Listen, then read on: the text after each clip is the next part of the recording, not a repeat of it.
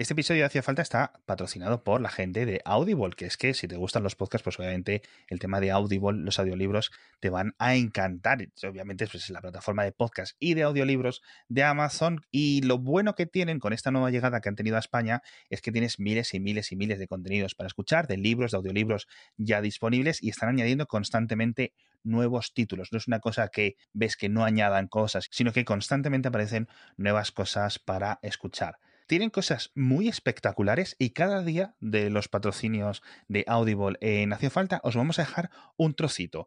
En esta ocasión os dejo con unos nuevos audiolibros que han hecho de la saga de Harry Potter, narrados desde el principio, desde el primer libro, todos por Leonor Watling. Los Dursley tenían todo lo que querían, pero también guardaban un secreto. Y su mayor temor era que lo descubriesen. No habrían soportado que se supiera lo de los Potter.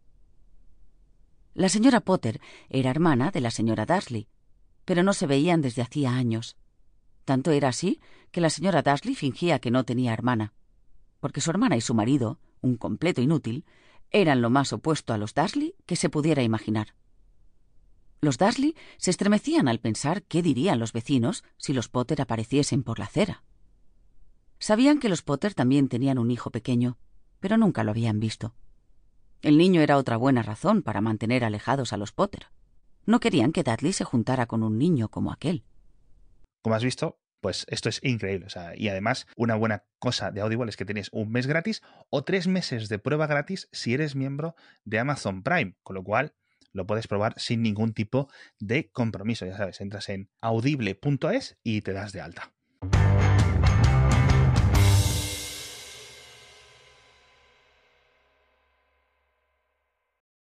Tú sin pisa, ¿eh? No, estaba pensando que. Una cosa que has repetido varias veces y es que, que te cae mal Ibai. Ibai Llanos, además. No, porque dices Ibai y ya es en plan como Cher. Sí, ya. Me hace mucha gracia el chaval. Ya, ya una vez, sabes que sabes que te has vuelto famoso cuando te conocen por tu primer nombre y nada más. Hostia. Cuando eres el único que te conoce, claro, ayuda cuando tienes un nombre menos usual. Si te llamas Carlos, nunca vas a ser Carlos, siempre vas a ser Carlos. Bueno, tienes que ser muy bueno para que por tu nombre de pila, pues en plan, Luis Miguel, el cantante, a tomar por saco, ¿sabes? Rafael. Rafael. Porque incluso Michael Jackson era Michael Jackson. Michael Jordan era Michael Jordan. O sea, estamos hablando de gente famosísima. Sí, a menos que te inventes y eh, te metes el nombre. Cher, Prince. Eh... Sí, o los apellidos es más fácil, ¿no? Ringo. Bueno, sí, los apodos. Sí. ¿Ringo no era el apellido? Hombre, no, es su apodo. No sé, nombre inglés raro de otras cosas. No, no, es un eh. apodo como de. Bueno, que no te distraigas, que porque. Que, se, llamaba, que se llamaba Richard Starkey, o sea, Ringo Starr no era su Richard Starkey. Es nombre de espía soviético. Que, escucha, que ¿por qué te cae mal, Ibai? No, no es que me caiga mal, no le conozco de nada, pero es que todo lo que veo de él siempre es como es un tema de un estilo, o sea, es un estilo vale, Vale, Mira, vamos a hacer una cosa, vamos a hacer una cosa, vamos a hacer una cosa. Vas a estar cinco minutos hablando cosas raras para que al final el resumen sea te cae mal porque cae bien. Eso pasa mucho, es un fenómeno muy curioso. No, no, no, no, no, no, no, no, no. No, y además no es porque sea joven ni nada, o sea, que es lo típico. Ah, es, el estilo gritón que tiene, o sea, entiendo que es algo que mola a la gente y a lo mejor a mí me habría molado joven alguien que está todo el tiempo gritando, insultando, pero hoy en día me choca, o sea, me choca, pero o sea, es muy su estilo. Entonces, no tengo nada en contra de él, me parece súper guay que, esté triunfando, me parece muy bien que se esté triunfando en medios nuevos, no tiene nada que ver con eso, es su estilo me choca, o sea, no es él. Si cualquier otra persona tiene el mismo estilo de empezar a gritar e insultar, me chocaría igual. Simplemente él es el único que recuerdo por nombre que lo hace, seguro hay mil que lo hacen más. No, no hay mil, o sea, en, en, en Twitch, eh, hombre, obviamente son son maneras específicas, ¿no? Quizás un poco más de encajar con su audiencia. No que él esté muy alejado de él, es decir, obviamente esto le sale natural porque yo creo que es su forma de ser. esa es la gracia, ¿no? Esa es la gracia de él haciendo sus tweets a sus niveles, a sus escalas. Y, por ejemplo, la gracia hacía falta al final es que tú y yo venimos aquí, grabamos una conversación y la publicamos. En cierto sentido, mucha gente estaremos en la misma situación. Así que, y, en general, yo he conocido gente que es graciosa porque habla mal continuamente, pero A mí siempre me han, me, han, me han, cansado, ¿sabes? O sea, es, hay gente a la que le, parece eso gracioso indefinidamente y, y, les gusta. A mí es algo que me hace gracia un par de minutos y luego ya es, bueno, ya vamos a hablar. O la gente que es famosa por ser borde y cosas así. Sí, en plan, exacto. Risto Mejide. Exacto, Risto, Risto. Risto es alguien que si le pillas cinco minutos en un zapping, dices, ah, míralo, qué agudo, ¿sabes? Pero horas de él así es como, mira, ya, tío, no, supéralo. Más de dos minutos, más de dos minutos. Yo creo, no sé si es un papel, pero bueno, es un poco una mm. conversación muy de 2010 hablar de Risto Mejide, también te digo una cosa. ¿eh? en fin, el tema este de Ibai te lo saco porque fue la noche vieja, obviamente, con todo el mundo se habrá, habrá podido notar. Eh... Me ha hecho mucha gracia porque lo digo en plan, hostia, tú, por si no os habéis entrado. No, noticias. Y claro, este chico hizo una eh, emisión en directo en Twitch y tuvo bastante repercusión. Decían que como unos 500.000 o medio millón de televidentes, no sé cómo explicarlo, espectadores. Espectadores. Eh, una, de hecho, justo esto yo creo que salió un poco por eso. Empezó a hacer así y yo lo pensaba, esto, me mola la idea de no poner las campanadas de, de Telecinco o de la 1, pero yo no voy a poner a Ibai en la tele para las campanadas en casa, ¿sabes? Espérate que vamos ahí, que vamos ahí. Porque hay una cosa que voy a criticar. Voy a resucitar el a ver si se mueren de forma totalmente inesperada para dedicaroslo a todos aquellos que el día de Nochevieja o ya el entrado de Año Nuevo tuiteasteis que estabais viendo a Ibai. O sea, me parece bien decirlo, pero parecía, hubo un momento que yo abrí Twitter como a menos 5 o algo así, mientras cargaban los anuncios, no sé qué, y eh, parecía que si no tuiteabas que estabas viendo a Ibai, no lo estabas viendo. Es como una confirmación. Y además me hace mucha gracia porque no lo tuiteaba la gente de 18 años, de 20 años o de 15 años, que tampoco es cierto que sigan muchos, ¿no? A lo mejor no lo estaban viendo, a lo mejor están otras cosas, o lo que fuera, ¿no? O no controlan el mando de la tele en su casa. Exacto. Pero me hace mucha gracia que la gente de 40, que es como todo eh, posicionamiento, que es uno de los grandes problemas en las redes ah, sociales de hoy en día, ¿no? El, el virtue signaling, que yo lo he traducido a falta de una mejor traducción como el posicionamiento. Es en plan, hey chavales, hey, que estoy en la onda, tíos, que veo a Ibai, que tengo 39 años, pero veo a Ibai, eh, eh no le he mm. perdido, chicos. Eh. eh, bueno, Es un poco cierto que es, es un poco eh, rabietada decirlo, pero me hizo mucha gracia es en plan, pero por favor, Dios, por favor, un poco de respeto, un poco de amor propio. no os digo lo que tengáis que ver, os digo lo que tenéis que tuitear, que es una cosa muy. Eso sí es cierto. Pero bueno, así que nada, y el tema del Nochevieja me hace mucha gracia porque siempre me trae a colación dos temas. Uno, ¿cuándo dejas de felicitar el año nuevo? ¿Vale? Que eso siempre es un debate muy jodido. Y otro, cuando quitas el árbol? A mí un año me duró hasta abril. Nosotros también, quitarlo es un poco eh, cuando empezamos a, empieza, se quita el frío frío, así que en nuestro caso ha sido finales de marzo, eh, principios de abril, con mucha frecuencia. Si os fijáis, eh, esto es dúo presumiendo de que tiene una casa gigante. Porque pierde más de un metro cuadrado del salón y no le importa. No, está en la terraza.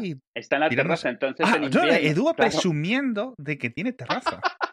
está en la terraza que en invierno no se usa. ¿Por qué no lo tuiteas? Hey, creo que he tuiteado mi árbol alguna vez, seguro.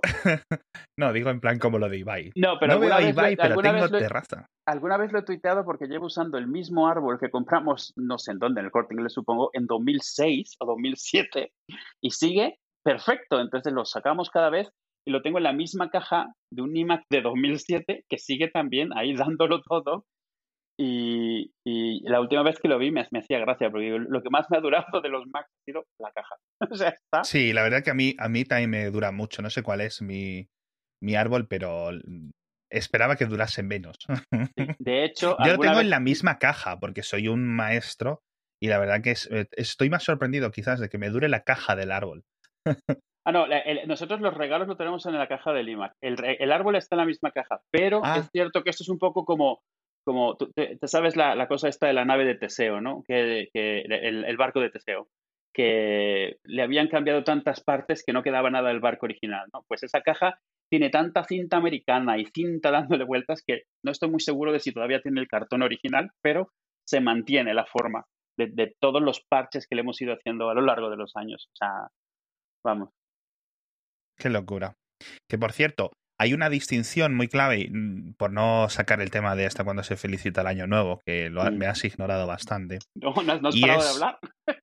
distinciones. Sí, claro, soy yo el problema. Eh, hemos, es muy curioso porque en, en, otras culturas no tienen la doble celebración navideña, no tienen el Nochevieja y Reyes, simplemente es, perdón, Nochebuena y Reyes o lo que sea. Solo tienen, eh, para ellos la Navidad es esos dos días. Al menos en España y en el concepto que lo tengo yo y en otros países, es este periodo de 10 días, por decirlo de alguna forma. 10, 12, 15 días. Exacto, Pero no, en la mayoría de países Reyes no es una fiesta, ¿eh? Por eso, por eso, por eso digo. digo ah, en algunos países entiendo, entiendo que España no es un caso único. Yo creo que sí. ¿En serio? Estoy casi seguro. Por lo menos yo nunca he vivido reyes ni visto reyes en otro sitio. Puede que sí, pero hasta donde yo sé, no. Se reconoce el, tema de los reyes, pero no como una fiesta, ni como un festivo, ni se regala nada. Los wise men, que le llaman en inglés, y en. Y, Mi hermano que vive en Rusia desde hace varios años, no sé si va a estar escuchando este podcast, si me corrija, eh, celebra la Navidad ese día, se fin. Entonces es bastante curioso, con lo cual, eh, bueno, tienen como el padre de la Navidad allí, o el padre del invierno, o algo ah, así también. Mm. es, es muy curioso. Pero bueno, que todo esto, que yo llevo aquí un montón de tiempo queriendo hablar de teclados contigo, porque se están poniendo de modísima mucho los teclados mecánicos y me sorprende que no hayas caído tú en la secta. Que no caí. yo, yo caía, yo esto, esto es una de esas cosas en las que eres hipster. Yo caí en la moda antes de que se pusiese de moda y ahora que lo veo es como, pues nada. o sea, yo de hecho, Alan utiliza mi teclado mecánico, además de estos con, eh, ahora lo comentamos si quieres, pero los que se les quitan todas las, no me sé los nombres en inglés, en español, las keycaps, todas las teclas se las quitas, tiene varias de diferentes colores, tiene LED, tiene una, una rueda, eh, un potenciómetro, tiene, o sea, es teclado mecánico, además, con, creo que tengo switches de Brown MX, no estoy seguro, pero es un teclado mecánico. Un teclado mecánico justo antes de la fiebre que ha habido de los teclados mecánicos este año. Es justo anterior a eso, de finales del año pasado. Y fue como dije, no más, porque es que el problema con los teclados mecánicos, a ver, yo, yo cuando empecé a usar ordenadores, tú no habías nacido, en el 91, yo usaba el típico, el, el, PC IBM viejo de toda la vida, el famoso teclado M de IBM. Es que sabía que me ibas a decir eso, tío. Eh, eh, pero es que ese, para mí ese, ese es el sonido de escribir en ordenador, para siempre. Y en la sala de ordenadores en la que estábamos, donde yo aprendí, o sea, el ruido, el traca, traca, traca, traca, yo lo asocio con eso, con trabajar con ordenadores. Entonces, o sea, era eso y olor a tabaco, seguro. Eh, no, porque era, una, era un colegio y no se fumaba ahí adentro, pero porque en general no se fumaba, eran jóvenes, la gente no les gustaban fumar. Pero fuera así, justo fuera, sí. Y su, los jóvenes y su famosa aversión al tabaco. No, pero no les dejan fumar en sí. Y, los jóvenes y... su respeto por la autoridad. pues el tema es que al final, entre que eh, yo lo que creo, o sea, yo vi cómo iban volviéndose más silenciosos y dices, bueno, vale, porque yo al final hasta mucho, durante muchos años tuve un despacho. Entonces yo tenía mi teclado y Apple hacía teclados mecánicos, entonces usaba los teclados de Apple que eran mecánicos, y cuando al final te pasas a portátil es cuando te das cuenta, bueno, están dejando de sonar. Y luego ves que los de sobremesa están imitando a los de portátil también, o sea, cada vez más silenciosos. Y lo entiendes, cada vez las oficinas son más diáfanas, era menos, primero, menos despacho y más cubículos. Y ya ahí se filtraba el ruido. Y ahora ni siquiera cubículos, ahora son mesas largas, todo abierto. Entonces, es cierto que un teclado mecánico, hoy en día ya hay muchos tipos de switches. Switches es lo que, lo que se aprieta realmente en cada una de las teclas. Y los teclados mecánicos actuales les puedes cambiar esos switches y ponerles unos que hagan más ruido, que hagan menos ruido. Incluso puedes tener algunas teclas con unos switches y otras con otras. Pero la realidad es que todos los teclados mecánicos suenan más que cualquier teclado de membrana de tijeras, estos típicos de un portátil o de los que se venden hoy en día para, para escritorio, que realmente es tecnología mucho más silenciosa. El tema con los teclados mecánicos es un tema, esto, esto siempre suena un poco, ya lo hemos comentado, como lo de a mí me gusta más escuchar en vinilos. Es un tema más como táctil, más como, o sea, cuando escribes en ellos sientes que estás haciendo fuerza, sientes tres partes diferentes a la hora de apretar la tecla. El sonido es como muy satisfactorio. No sé si alguna vez te ha tocado usar una máquina de escribir, pero ahora ya de mayor, después de muchos años de no, y da, gusto darle a las teclas, taca, taca, taca, como que sientes que estás haciendo algo. Entonces, eso en los teclados portátiles, en estos de, de, de, de que parecen chicles, las teclas, no hay tacto, estás como apretando sobre almohadillas, que está muy bien si no quieres destrozarte los dedos a lo mejor, o si no quieres que haya ruido de fondo y quieres hacer las cosas en silencio. Pero se pierde... y eso, dice. Sí, sí, sí, exacto. Entonces se pierde, se pierde esa sensación y sobre todo esa... E, e, es, algo raro, cuando estás escribiendo, por ejemplo, programando en un teclado mecánico, ese mismo ruido te va como, como es como música, te va como abstrayendo y hace que te concentres más en lo que estás haciendo. Me cuesta explicarlo porque es literalmente eso y suena como de qué estás hablando, pero es eso, estás taca, taca, taca, taca, te estás oyendo a ti mismo y llega un momento en el que estás como con un ritmo y lo estás oyendo y tú mismo quieres seguir oyendo eso y es, es difícil de explicar, pero están, son muy ricos de usar. Eh, la cosa son para ricos, mejor dicho. También es cierto. No, no, te creas, o sea, hay teclados mecánicos que no son muy caros, pero cuando tú oyes hablar de teclados mecánicos, son los caros. O sea, porque es, es, es, es como la sartén. Es, en cuanto te metes, quieres más. O sea, puedes comprar teclados mecánicos muy baratos. Eh, pero cuando usas alguno de los buenos, dices, uy, porque ya has aprendido cómo a distinguir esa sensación. Y en el momento que eso suena bueno, ya no lo puedes no sentir. Ya el tuyo te lo sientes como putre y flojete.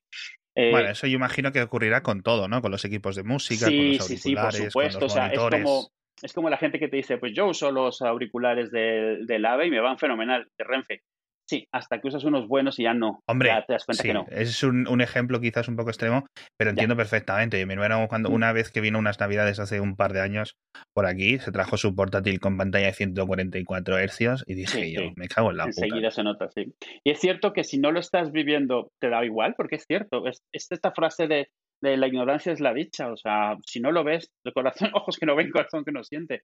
Pero una vez que lo ves ya te cuesta mucho. Es como ¿sabes también cómo que era? Como cuando empezaba a ver retina y tú lo veías de pasada, pero no, y de repente tienes tu primera pantalla retina y dices, pues sí, no te das cuenta en el momento y en cuanto vuelves a una que no es retina dices, uy, sí, sí me doy cuenta.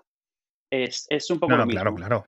Entonces, el, tema con los teclados es, siempre se ha podido, como siempre ha sido, fue de estas cosas que una vez que el, la masificación empezó a ser para, en una dirección y esto se fue en otra, se volvió una cosa de frikis. O sea, de frikis o sea, frikis de teclados, eh, y empezó a volverse cada vez más eh, elaborada y más sibarita. Lo primero, lo primero de todo que ya existían los teclados mecánicos de antes es las teclas. Tú puedes sacar las teclas y ponerle otras teclas. Normalmente, por ejemplo, si tienes una distribución tipo ISO, la distribución es siempre la misma y lo único que cambia es qué letras en cada cosa. Esto no nos metamos en lo que son distribuciones de teclado, que es un tema histórico y que no tiene nada que ver con los teclados, pero tú, si tienes eh, un teclado en blanco y quieres que sea español y le asignas la distribución en español, las mismas teclas tienen una, asignación. Esto no pasa con otros tipos de teclado, con ANSI, por ejemplo, o, cosas así. El teclado típico americano o el teclado típico latinoamericano no tienen la misma forma ni el mismo número de teclas. El teclado ISO tiene el mismo número de teclas. Entonces, tienes un ISO y puedes tenerlo en español, en inglés, en lo que tú quieras. Entonces, tú le puedes cambiar las tapas de las teclas, que es lo que se llaman las keycaps. Al final de cuentas, tú puedes eh, ponerle, por ejemplo, algo que es muy típico, que es el que tiene el que, el que, el que usa mi hijo, el último que yo compré. Las teclas de dirección WASD, las típicas de los juegos, estas están en otro color. Eh, si siempre utilizas las teclas de otras tres teclas, esas las puedes tener en otro color. Algo que te ayude a, a, solo con el rabillo del ojo ya pones los dedos en el sitio, ¿sabes? O sea, cosas así. Es, es, es increíble. Y una vez que te metes a, mirar, es que entiendo, porque la gente cada vez se mete más eh, en profundidad, ¿no? Porque, bueno, como todos los hobbies, ¿no? Tiene, eh, o se adapta a tus presupuestos, ¿no? Digamos que te atrapa, incluso, podríamos decir. Y sabes, sabes qué tiene? Es, es, es muy satisfactorio el tener algo que es exactamente como lo quieres. ¿Te acuerdas cuando salió la última versión de iOS y de repente nadie había querido y de repente todos querían customizar su escritorio, sus iconos, las pantallas. Una vez que tienes eso, te gusta tener algo que es como, como, como, es, es como una vez que pones la primera pegatina en tu portátil, vas a poner 50 más. ¿Sabes? O sea, es esto. Una vez que lo empiezas a personalizar, y porque ya hemos pasado la época esta en la que en el ordenador, en el Windows o en el Mac tenías las ventanas de un estilo, los iconos de otro, porque se han quitado muchas de esas opciones, pero cuando se podía también te metías a ella que al final nadie que no fueses tú entendía tu pantalla porque la habías hecho exacta. Pues esto es lo mismo, o sea, porque una vez que entras tienes teclas, eso, teclas color pastel, teclas redondeadas, teclas no sé qué, transparentes. Hay por lo menos 20 tipos de switches. Switches es la cosa que aprietas y manda la señal.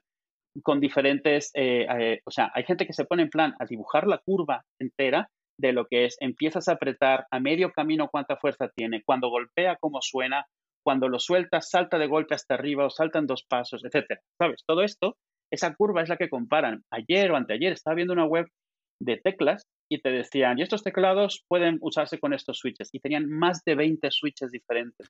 Aparte de los Cherry, que son los más famosos, de muchos más, porque claro, esto se ha vuelto una industria. Y a lo mejor tú, cuando empiezas con esto, tú no distingues, o sea, tú distingues tres.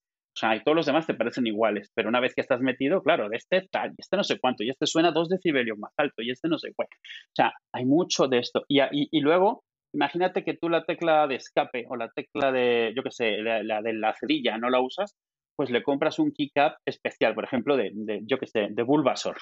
Eh, o le compras unos keycaps que, no son la letra, sino cualquier cosa. Hay un tío que se está forrando y ha hecho una empresa a partir de hacer teclas de resina transparente donde dentro hay eso, un Bulbasaur jugando o un Pikachu jugando y cada una de estas teclas, pues yo qué sé, 200 euros.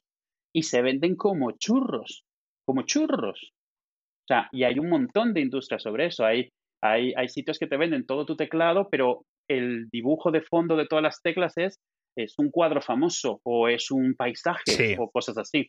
El teclado que yo tengo, el que, el que usa mi hijo, tiene LEDs debajo de todas las teclas y se pueden controlar por separado, además de todo en el borde. Y tú le puedes poner un programa en Windows en el cual cuando usas Minecraft te ilumina de cierta manera las teclas que usa Minecraft. Pero cuando usas, juegas a otro juego, te las ilumina diferente para que tú con el rabillo del ojo ya sepas cuáles son las teclas que tocan o te toda la, toda la fila de función te la pone roja, por ejemplo, porque la usas con frecuencia, cosas así. Y, y, todo eso es esta industria que hay. Pero no solo llega a eso, o sea, los teclados no sé qué tal. El tema es que cuando te empiezas a meter con los teclados, también son los cables. El cable del teclado es otra cosa. El cable, pues a lo mejor dices, pues ya que tengo mi teclado eh, púrpura con un pastel rosa, pues quiero que mi cable esté trenzado, sea trenzado púrpura con pastel rosa. Y me gustaría que tuviera ese, ese, ese resorte que tenían los teléfonos antiguos porque queda muy majo, el muelle este que, que se estira, ¿no? Lo que sea pues también hay quien te hace cables, cada cable 30, 40 pavos, tranquilamente. Y cuando te metes, más una vez que te metes con el tema de los mecánicos, algo en lo que casi inevitablemente terminas cayendo es en temas de ergonomía. O sea, las teclas mecánicas al final cansan un poco más los dedos, ¿vale? Entonces significa que poco a poco vas diciendo, vale, ¿cuál es la mejor distribución de teclado para mí? El tamaño de las teclas.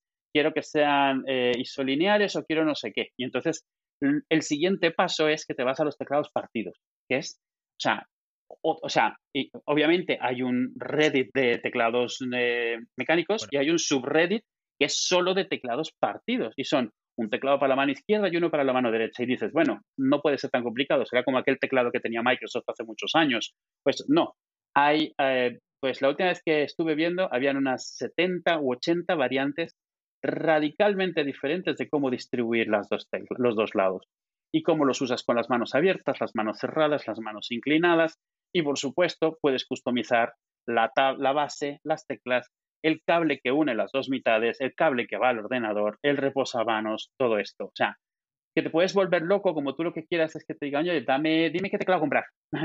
si le dices eso a alguien de teclados mecánicos, una de dos, o te vende el suyo o, o te tiras dos horas eligiendo algo que al final no estás muy seguro, pero te has dado cuenta que es que no puedes invertirle ya más dinero con tantas recomendaciones que tiene. A mí lo que me flipa de toda la personalización es una cosa que no creo que no lo has comentado, que es el perfilado de las teclas. Es decir, que pueden estar más planas, más inclinadas, más no sé qué. Que eso acaba, eh, obviamente, lo notas en cada teclado, porque además. Es que una de las cosas que decías tú, eh, en. en, o no sé si lo comentaba yo, lo de la música o lo de los auriculares o de cosas así, bueno, podemos tener mejor oído o peor oído, ¿no? Y, y o tenerlo más entrenado, etcétera. Pero los humanos tampoco somos muy buenos oyentes, ¿no? En ese sentido, comparado con otros animales. Mm. Tenemos muy buen, muy buen ojo, pero muy mal oído. O un, un, un oído, sin, corrígeme tú, señor biólogo, un oído mm, de, de, la media. Sí, ni muy bueno ni muy malo, ¿no? Pero lo que sí, por ejemplo, lo que yo creo que sí tenemos, y aquí también corrígeme, es una cantidad de extremidades nerviosas en las puntas de los dedos terriblemente alta. la, lo cual, mm. eh, e, obviamente un teclado, todas las diferencias o cualquier mínima diferencia al estar usándolo durante tantas horas, se nota un montón. Y yo creo que eso es quizás eh, parte del sistema biológico detrás de, esta inmersión ¿no? en los teclados. Y hay gente que hace teclados a, medida, o sea, a medida de sus manos y de sus dedos y todo esto. Y hay también un choque entre la parte, porque mucho de lo que haces con un teclado mecánico es estético. Quieres sentirlo tuyo y que se vea bien. Y, por ejemplo, un estilo muy común que se ve muy chulo son teclas redondas como las de una máquina de escribir muy vieja. Pero claro, no son muy ergonómicas, solo son muy bonitas. Entonces, es raro que te quedes realmente con esas después de un tiempo, porque al final se ven bonitas, pero no, no son cómodas y estás buscando comodidad. Entonces, eh, no es solo planas, o, sino la inclinación que tienen de la curva incluso. Y entonces es, o sea, hay programas con los cuales tú mides tus propios dedos y vas viendo qué es lo que te viene bien, qué es lo que te viene mal y te hacen unas teclas prácticamente a la medida. Y lo que comentaba antes, lo de los teclados isolineares, no recuerdo ahora si es isolinear la palabra, eh, si tú te fijas, las teclas de tu teclado están escalonadas. O sea, abajo del W está la A y la S. O sea, es como una pirámide. O sea, no están en línea como una, como una cuadrícula, ¿vale? Eh, los isolineares son como una cuadrícula porque lo que dicen es tu dedo sube y baja, no, está, no va en ángulo. Cuando tienes que escribir, tú estás moviendo las manos de lado a lado, pero lo natural es que vayan de arriba abajo. Y están ahora mismo triunfando mucho los teclados isolineares, que son una cuadrícula, una cuadrícula, eh, sí. filas y columnas. Y están triunfando mucho pero esto es un poco como, seguimos usando la distribución QWERTY, que se supone que es súper poco ideal hoy en día porque se inventó en su momento para las máquinas de escribir. Eh, esta gente que está en esto siempre está haciendo challenge, digamos, eh, a, las convenciones. Es como, pues a lo mejor no es la mejor forma de tener las teclas, pues a lo mejor no es la mejor forma de construir un teclado, tenerlo junto, tenerlo no sé qué. Para mí el teclado ideal, lo que pasa es que lo probé una vez y no lo he usado, porque no lo he comprado porque sale carísimo, es un teclado partido con un, track, con un Magic Trackpad en medio. Porque es lo más parecido a un portátil, que para mí es lo más cómodo, porque yo uso trackpad con las dos manos, a mí un ratón no me viene bien, pero es un teclado partido eh, mecánico. Pues para mí, por ejemplo, eso sería ideal. Sería la única forma en la que yo podría realmente reemplazar el portátil, que fue la razón por la que dejé de usar el teclado mecánico, porque yo me movía mucho con el portátil. Pero una cosa de esas, por ejemplo, me la plantearía. Lo que pasa es que sale muy caro. No solo por el Magic Trackpad, el, teclado partido que le tendrías que poner es más caro que el Magic Trackpad. Fíjate que yo es de verdad que me parece muy atractivo y grabé un episodio de Kernel con, con Uriol Alonso, que es un chico que se dedica a esto y es un artesano de los teclados mecánicos y me contó unas cosas de, locura y cosas que no publicamos porque yo tengo conversaciones en kernel y luego corto los 30 minutos más interesantes, más o menos, ¿no? Claro. Y, de verdad, o sea, me abrió los ojos a un montón de necesidades y yo salí como muy convencido y un montón de oyentes se acabaron cayendo también por el, agujero, pero al final no me echa atrás tanto el precio, que sí, que o sea, yo no, no tengo ningún problema en admitir que sí, que es cierto que soy un poco más agarrado y no necesito, o sea, si no lo necesito mucho realmente, no lo, no lo voy a acabar comprando, eso es un tiene muchas ventajas en mi día a día, no soy muy manirroto. Y entonces, eh, pero lo que más me atrás me echa es que no eh, los encuentras inalámbricos y si los encuentras inalámbricos no los encuentras con una característica que a mí me ha resultado muy, muy, muy, muy importante desde hace un montón de tiempo, que es la pantallita solar para cargarlo mm, poco a poco, para reabastecer poco a poco la, batería. Porque en 2014, y esto lo miré yo ayer porque fui a mi lista de Amazon y puse Logitech, en 2014 me compré un teclado que ya no se fabrica, que se llama Logitech K760, ¿vale? Por quien lo quiera buscar.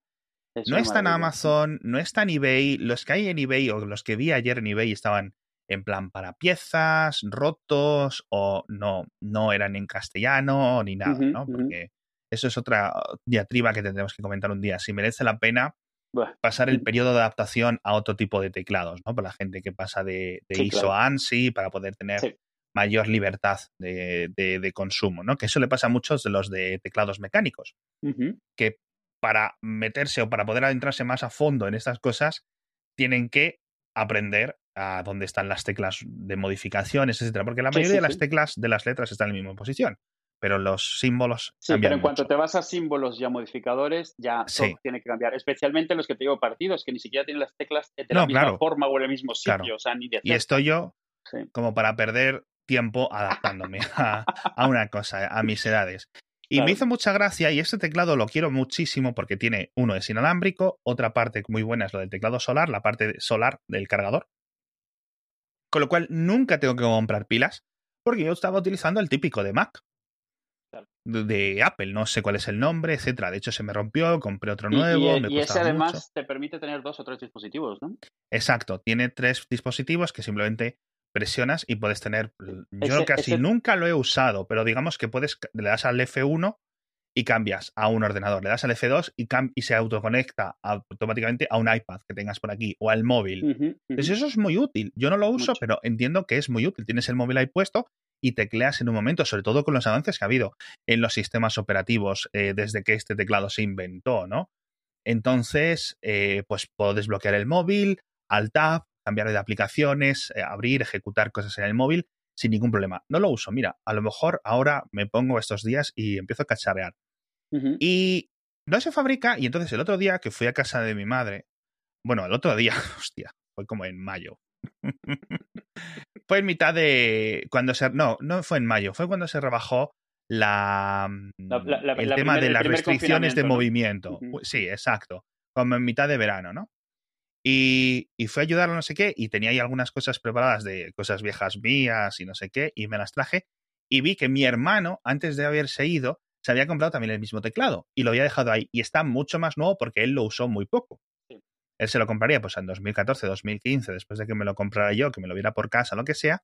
Y él se lo compró. Y en uno de los viajes lo dejó ahí, lo dejó en Madrid y me lo he traído. Entonces tengo este y uno de reserva que no lo estoy tocando y no lo quiero tocar porque solo lo voy a usar cuando este se muera. Claro. Entiendo que si lo tengo en un cajón o en un armario no le va a ocurrir nada. La batería, bueno, puede degradarse, etcétera, quizás con el paso del tiempo, pero no le debería pasar nada.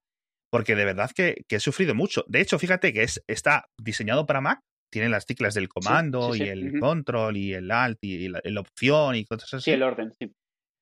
Y me lo he traído a Windows. Es decir, yo cuando me he pasado a Windows me he venido con ese teclado. He pasado el rollo de control es control alt, no sé qué, ¿sabes? Estas cosas complicadas. Y me lo he traído porque me gusta tanto. El, el, resto de cosas las he comprado, menos el monitor, obviamente, que es compatible con Mac y Windows. El resto de cosas del ordenador las he tenido que, y el teclado me encanta este casco 760. Eh, y he estado mirando alternativas y no hay nada realmente bueno. Hay uno que se llama el K750, que a pesar de que el nombre parece inferior, es más nuevo, es negro y no lo hay para PC. Esto solo de... No, perdón, no lo hay para Mac, solo para PC. Tiene una tecla gigante que pone Windows. Y aún así cuesta un montón, cuesta como 100 euros, así no me merece la pena. No me merece la pena. Pero de verdad que no sé cómo encontré este teclado buscando una alternativa buena al de Mac y que no necesitara el rollo de las pilas, porque gastan pilas que no veas. Y, me enamoré de este teclado. O sea, vamos, lo que me ha ahorrado en pilas o en recargarlas y no sé qué, porque siempre fallaban en el momento más inoportuno, claro. Este teclado, por pura casualidad, yo también lo tengo. Eh, lo compramos hace también muchos años y es un teclado, yo lo empecé a usar, pero el problema al no tener trackpad es, si lo intentas usar con el portátil, lo tienes que usar con un ratón. Entonces, yo empecé a tener que mover mucho el portátil y ir con un teclado era un coñazo. Así que lo dejé. Lo usaba un poco con el iPad y también lo dejé por lo mismo, porque no quería llevar el... Y estuvo tirado, metido en un cajón dos o tres años por lo menos, ¿eh? eh y lo saqué un día cuando le, monté el portátil a la niña y eso. Eh, estábamos viendo teclados y los que tenía no le gustaban. El teclado de Surface es un poco como es. Sí. Y digo, espera, y saco. O sea, lo enciendo, dice, no enciende. Digo, espera, dale. Estaba en su cuarto con la lámpara. A los cinco minutos ya está funcionando. Digo, es que este teclado es una maravilla. O sea, y tengo yo el mismo y ella lo usa con el ordenador, le da una tecla y tiene el iPad al lado y lo usa con el iPad para hacer deberes. Luego la otra tecla y lo usa con el ordenador para seguir jugando al Roblox, porque es lo que hace Roblox y el deberes al mismo tiempo.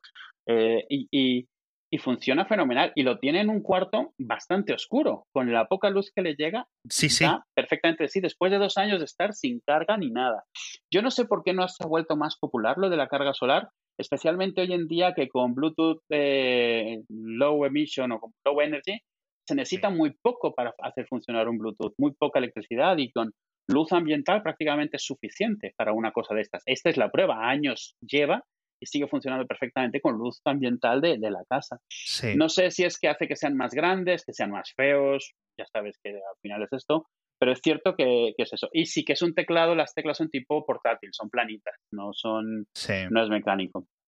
a mí me gusta mucho, la verdad. El que te digo que tiene Alan ahora, que estoy muy jodido porque le ha roto la barra espaciadora, la, ha roto, se llaman los estabilizadores, las dos cosas que sostienen la barra espaciadora, y este teclado los tiene en la placa, no es una pieza que se pueda quitar. Entonces ya le he dicho, mira, lo vas a usar hasta que deje de funcionar, porque no pienso desmontar este teclado que fue de un Kickstarter. O sea, olvídate. Claro.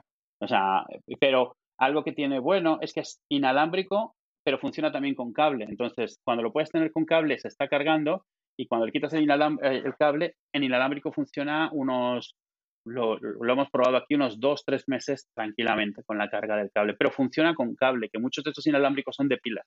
Este es inalámbrico, pero recargable. Entonces, puede funcionar con el cable puesto aunque la batería no tenga nada o aunque no esté funcionando, y cuando no, está con la batería cargada, que está bastante bien. Sí, pero el tema de las... El tema de los solares, no sé si lo has visto, pero está resurgiendo bastante en los relojes inteligentes. Es decir, lo tienen varios de Garmin, los tienen los, los relojes inteligentes, eh, no iPhone, perdón, no, no WatchOS, obviamente. No Watch.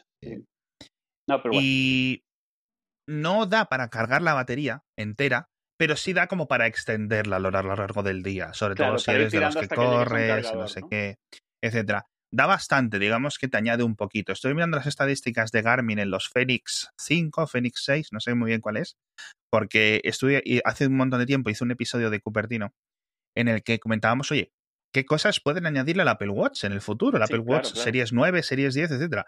Y aparte de un montón de sensores médicos que van a ir llegando, yo creo que acabarán haciendo cosas loquísimas de glucosa en sangre, aunque es muy difícil hacerlo, pero se pueden hacer cosas aproximadas y al final está bien, mejor tener una aproximación que no tener nada. Es como el contador de calorías de tu teléfono o de tu reloj inteligente. No es exacto, ¿vale? O el contador de grasa corporal de la báscula. No es exacto, pero mira. Pero, eh, pero ya te da una idea que es mucho más de lo que tenías antes. exacto. Mm. Entonces, y sobre todo sabes qué te da, que es lo más importante. Lo importante no es que te dé un número, sino que te muestre un cambio en la tendencia. Exacto. esa es la parte importante. Sí. Mm. Y yo estoy convencido que los cargadores o estas pequeñas plaquitas solares van a acabar llegando a estos aparatos. Sí. Eh, Porque tienen tan poca batería, son las que usaban los relojes estos, los Eco, Eco, ay, no me acuerdo ahora. Antes de los Smart eh, empezaron a venir, pero cuando todavía no eran los, cuando ya no eran los mecánicos, los que tenías que estarlos moviendo, no me acuerdo ahora, era Eco algo, era una palabra, se me ha ido ahora. Y era la misma carátula, era solar y era la que iba, la que estaba cargando todo el tiempo la, el teléfono, el reloj. Sí. sí, porque otro sistema de carga que se les propone mucho, y creo que hay algún smartphone, algún smartwatch, quiero decir, por ahí, es el tema de la piezoelectricidad, que creo que es la diferencia corporal entre, pues entiendo yo que entre el reloj y la piel, ¿no? Entonces, como estás más caliente tu piel, pues esa diferencia se puede convertir en electricidad. También es una carga muy pequeñita en la que se extrae, pero se está extrayendo constantemente, o no, a no ser que estés muerto. Entonces, es interesante tenerlo ahí. Es más el coste del conversor, ¿vale? Y lo que ocupe, y lo que quitas de batería para que se ocupe, que eso está ahí, porque si, digamos, tuvieras un, un Apple Watch de, vamos a inventarme una cifra, de 10 centímetros cuadrados, ¿vale? De 3 por 4 o algo así, pues puedes ponerle un montón de estos sensores, ¿no? Y puedes hacer cosas muy chulas. Pero en, en, entonces, a mí me gusta mucho el, mercado de los relojes inteligentes este año. No sé si has estado tú o si tú ya simplemente has dicho el Apple Watch y ya está. no, no, eh, o sea, yo no tengo Apple Watch, pero le compré uno Excel y he estado al tanto realmente de lo que había en el resto, pero estaba claro que íbamos a pues comprar ese por el ecosistema. sí, claro. Pues este año ha evolucionado un montón. Y fíjate que empezaron muy fuerte. ¿Te acuerdas de las discusiones de reloj inteligente, redondo frente cuadrado y no sé qué, y que la gente se puso filosófica estúpida en 2015 muchísimo en Twitter, que fue insoportable toda la conversación que hubo con respecto a si los teléfonos, perdón, si los relojes, madre mía, tenían que ser de una forma o de otra. Eh, bastante estúpido todo. Sí, es como cuando el vídeo vertical. Es muy parecido.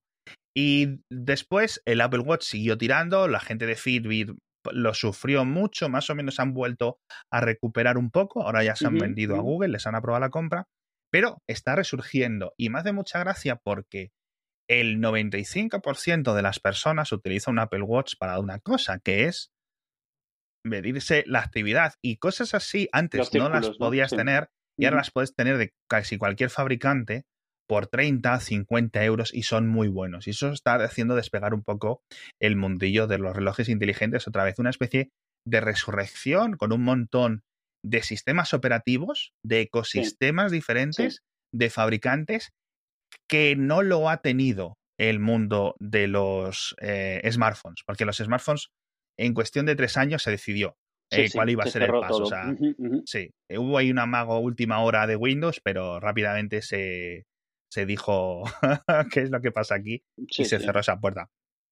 Entonces eso, eso, eso me gusta bastante. Y yo creo que acabarán volviendo por ahí, el tema de los. Sí, seguro que sí. O sea, porque es, es, como una evolución que está muy a huevo. Está, es una de estas que está esperando a la tecnología que le alcance, porque está clarísimo. Es, el, tema, hay muchas cosas relacionadas con, con, electrónica que realmente están esperando el siguiente salto de, de baterías recargables, de celdas solares, de, de este tipo de cosas, porque ya está todo. Lo único que falta es eso. Necesitamos baterías que duren más, nada más. Por eso no le estamos pudiendo meter más cosas a, los dispositivos, porque la tecnología está ahí, la electricidad no está ahí todavía.